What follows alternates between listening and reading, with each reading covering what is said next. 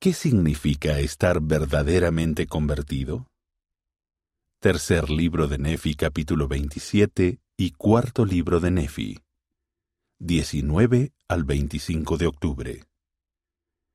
Después de la aparición del Salvador a los nefitas, ellos experimentaron casi 200 años de unidad y paz porque todo el pueblo se convirtió al Señor.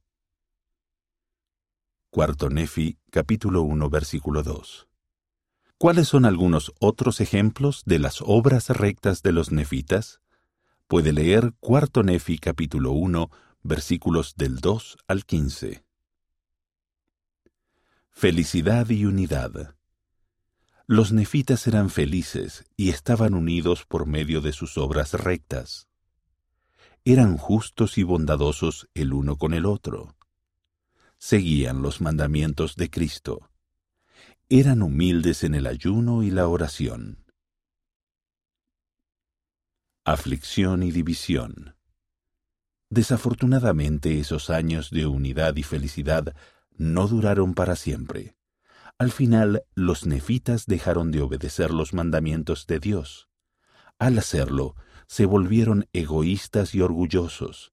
Establecieron sus propias iglesias para obtener lucro, negaron la Iglesia de Cristo. Análisis. Compare la felicidad de los nefitas rectos con la aflicción que padecieron cuando fueron inicuos. Medite en cuanto a la diferencia y busque maneras de convertirse más al Señor.